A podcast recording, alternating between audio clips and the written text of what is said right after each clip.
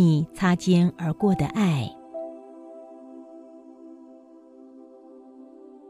几乎没有一个个案不满意回溯的经验。许多人当听到前世回溯时，会有三种不同的反应。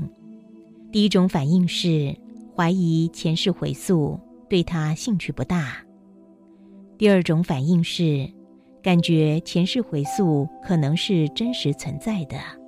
但恐惧面对既往前世。第三种反应是，对前世回溯非常欢喜跟好奇，想要透过前世回溯了解自己的既往生命。面对前世回溯，脑米就是第三种人。的确，有些个案在回溯前会担心看到自己不堪、痛苦、低下或罪恶的前世。但依既往所做的回溯，几乎没有一个个案不满意回溯的经验。为什么呢？个案在回溯中面对的生命内容，如果是高贵的、温馨有爱的、叱咤风云的，或是精彩的，当回溯结束后，他会感受欢喜。但反过来说，就算是个案前世呈现不堪、痛苦。低下或罪恶的情境，在理性下，个案深深的知道，这一切前世情境不过是早已经消散的历史，他不需要为既往历史负责。实际来说，我没有见过任何个案回溯后介意他前世历史而存在负面情绪。反之，绝大部分个案透过回溯。意识到他在该世犯的错，而因此他更懂得如何在本世避免犯同样的错误。他更能够理解到，生命的延续经常只是学习不同的功课。在这样的觉知下，他更能够放下执着、无名，以更智慧的态度面对人生。此外，绝大部分的人透过回溯中的投胎转世，意识到生命结束并非终结。这个觉知让他更能够无惧的面对死亡。瑙米的前世回溯。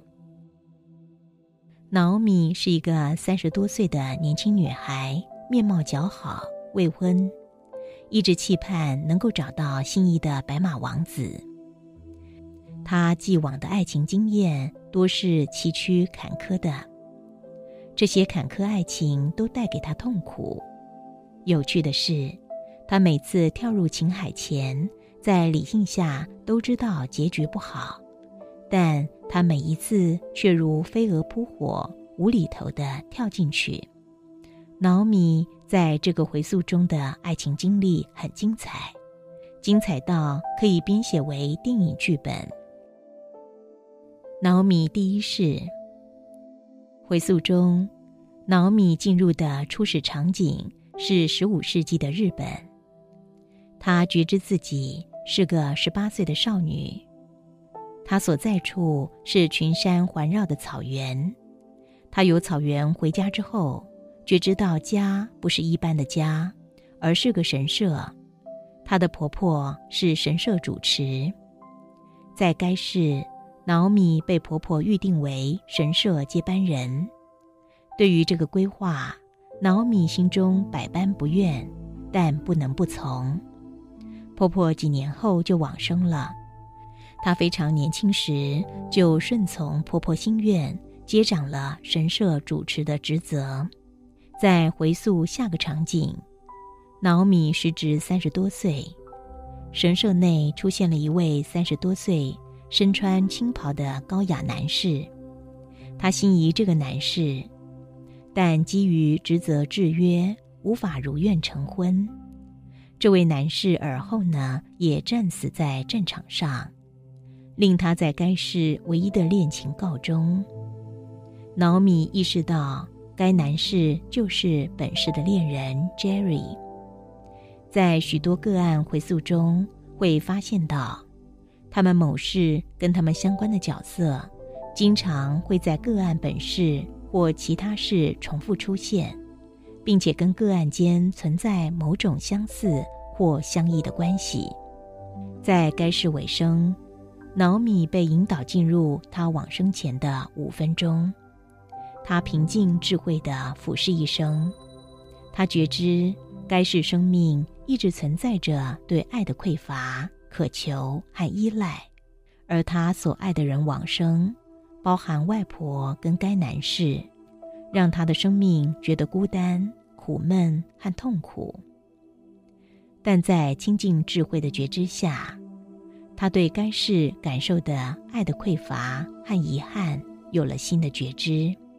他体悟到，虽然爱的人死亡了，但爱会延续。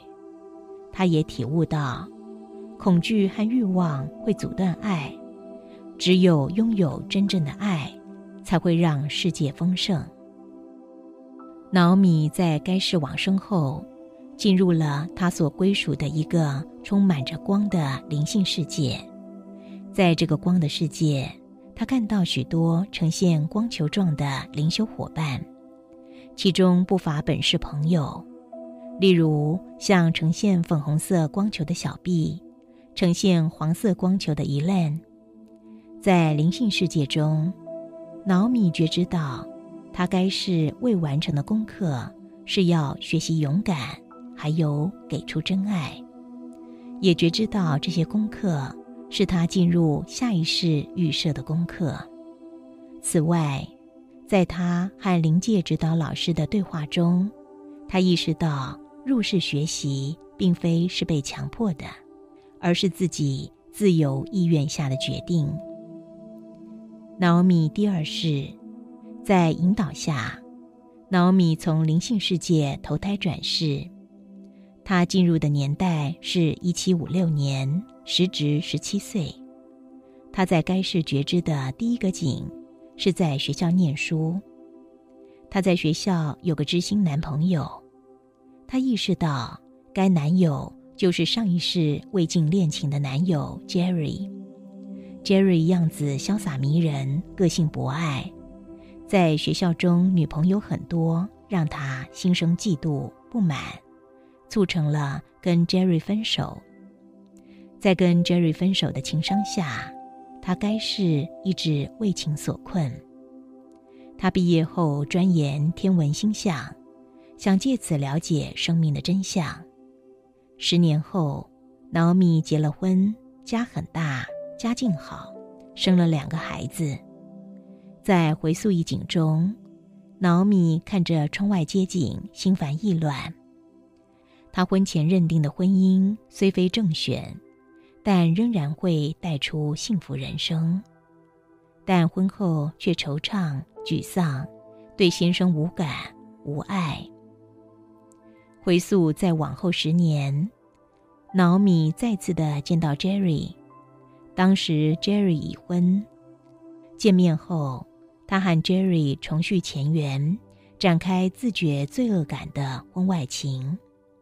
这个婚外情一直延续到 Jerry 往生才停止。在该市最后一景，瑙米被引导进入他往生前的五分钟。他觉知到先生守在床侧，他对先生坦诚婚外情。但他先生说他都知道，但并不介意。瑙米对他说：“对不起，我婚后活在梦幻里，没有把情感放在你身上，没有真正好好的去爱你，没有看到表象后的真相。其实我周围充满着爱，但我心中没有爱，所以没有感受得到。在往生前。”瑙米被问及对该市学习的功课是否觉得圆满，他说：“我没有学到，我该学习要在每个当下感受爱。这个爱是顾及到所有人的，是无条件的、无方向的。”他持续被问及为什么跟 Jerry 磊士见面，他回答。我觉知自己跟 Jerry 都需要学习放下狭窄的爱，学习大爱。该世往生后，瑙米又回到与前世往生后回归的同样的灵界，他的心灵伙伴们迎上前来欢迎他的回归。在跟伙伴们的例行检讨中，伙伴们笑他没学好功课。伙伴们给他的下一世学习建言是。要学习放下期待、欲望，只要单纯的给予自由的爱就好了。瑙米前世回溯探索，虽然爱的人都死亡了，但爱会延续。瑙米在他的第一世回溯往生前，体悟到爱的真谛。他说：“虽然爱的人都死亡了，但爱会延续。”这句话暗藏玄机，它指的是什么呢？瑙米在他的第一个前世对外婆的爱是依赖的，外婆的早逝带给他孤寂的感受。瑙米该世的爱情也是凄美无奈的，基于他是个奉献给神社的神职人员，不能够如常人般拥有爱情婚姻，他爱上一个男人。但这个男人也不幸的很早就因为战争往生了。这两个他爱的人过早离世，让他感受到该世是孤寂悲苦的。回顾瑙米两世回溯中为情所困的爱，不禁想起佛史中佛祖弟子阿难凄美的单相思恋情。佛祖和阿难。有一段阿难单相思的对话。阿难对佛祖说：“我喜欢上了一个女子。”佛祖问阿难：“你有多喜欢这女子？”阿难回应：“我愿化身石桥，受那五百年风吹，五百年日晒，五百年雨淋，只求她从桥上经过，与她相遇。”佛祖说：“阿难。”你一见钟情便倾心一世，不问回报而付出多年等待。想象，就算是某日那女子从桥上经过，那也只是经过，而你已化身石桥，注定只能与风雨厮守。这一切你都明白，但你仍旧只为那场相遇而甘受造化之苦吗？阿难回应。我无怨无悔。阿难单相思的爱好苦，恼米制约无奈的爱也好苦。但爱的对象往生后，爱就结束了吗？爱会终止吗？一曾经做过的许多回溯，个案在回溯中所经验的爱，包括伴侣爱、父母爱、儿女爱等等。会在不同世延续出现。为什么爱会在不同世延续出现呢？为了促使个案透过关系学习爱，学习爱是人在轮回中反复入世的重要功课。恐惧与欲望会阻断爱。瑙米在往生前体悟到爱的真意，他说。恐惧与欲望会阻断爱，只有拥有真正的爱，才会让世界丰盛。瑙米这里谈到的真正的爱是什么属性的爱？人和人相处时，爱会衍生，但爱有两种属性。第一种属性的爱叫做私欲的爱。所谓私欲的爱，就是爱的背后存在着企图。目的或欲望。一个男士感觉深爱一个女子，所以决定娶她。两个人在教堂牧师的见证下互立誓言，不管对方生病了或变老丑了，都会无条件的接纳、呵护对方，直到终老。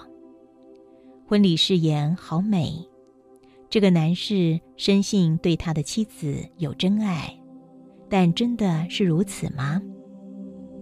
如果深入这个男士心灵深处，会发现不尽然如此。这个男士心里在意的是他妻子的条件，譬如说，他喜欢他妻子的气质、长相，好的气质、外貌让他能够每天赏心悦目。他喜欢妻子的好家世，好家世可以在未来给予他经济支援。他喜欢妻子相陪，消解寂寞，也期待妻子帮他传宗接代。当然，不能说他对妻子没有爱，但也就是这么多心灵深层的欲望和所求，让婚姻变成了企业投资。既然婚姻是投资，当然得时时检视婚姻的投资报酬率。经过一些时日。当他发现妻子条件变差时，婚姻就有了裂痕。思想下衍生的爱，几乎多数是条件式的爱。当爱存在期望，就有怕期望落空的恐惧，恐惧会让爱变了质。第二种属性的爱是无条件的真爱。真爱跟条件爱大不同，它不存在任何欲望或企图。真爱又叫做自由爱，为什么呢？当人心中有了欲望、恐惧的时候，爱就不再是自由的。不自由的爱会是狭义的、有伤害的。唯有放下心中欲望和恐惧，拥有真自由，真爱才会萌现。有爱并不难，门槛不高，但真爱不易。爱一个人，能够放弃所求、企图，给出无条件的大爱吗？对于脑米来说，学习真爱显然是他累世功课，也是多数人转世必修课。光的灵性世界，依曾经做过的许多回溯。超过百分之九十的个案在往生后，会回到一个高灵性层次的界域，我称它为灵性世界，或简称为灵界。非常有趣的是，不同个案描述的灵性世界呈现高度相似性。综合众多个案描述的灵界，将它的特色列举如下。灵界是个高维的非物质界域，无时无空，充满着光。灵界中的灵不具形体，以光呈现，光呈现不同色彩，例如白色、黄色、蓝色、粉红色、紫色等等。灵界中的灵存在着许多相互守念且圆融相处的灵性伙伴。灵界中的灵相互间的沟通不用言语，而是透过量子意识能量波，也就是心念在沟通。灵界不像人间，灵与灵间没有二元世界中的斗争、评比或嫉妒，只有平静、关怀、祝福和爱。灵界的灵和灵之间会相互协导，提升心灵。灵界存在指导老师，灵界指导老师会为每个灵规划下一世学习功课，每个灵对于规划的功课会欣然领受。灵界指导老师会协导回归灵界的灵，检讨他该世的学习成果。多数灵由于灵性层次较低，入世的功课内容由指导老师设定。少部分灵由于灵性层次较高，入世的功课由该灵自行设定。灵入世修习的功课一般是勇气、自由、放下执着、智慧、爱和仁慈等等。当灵的下一世功课规划出炉后，会在投胎入世前邀请他亲近的灵修伙伴，在下一世扮演跟他相关的不同角色，协助他完成功课。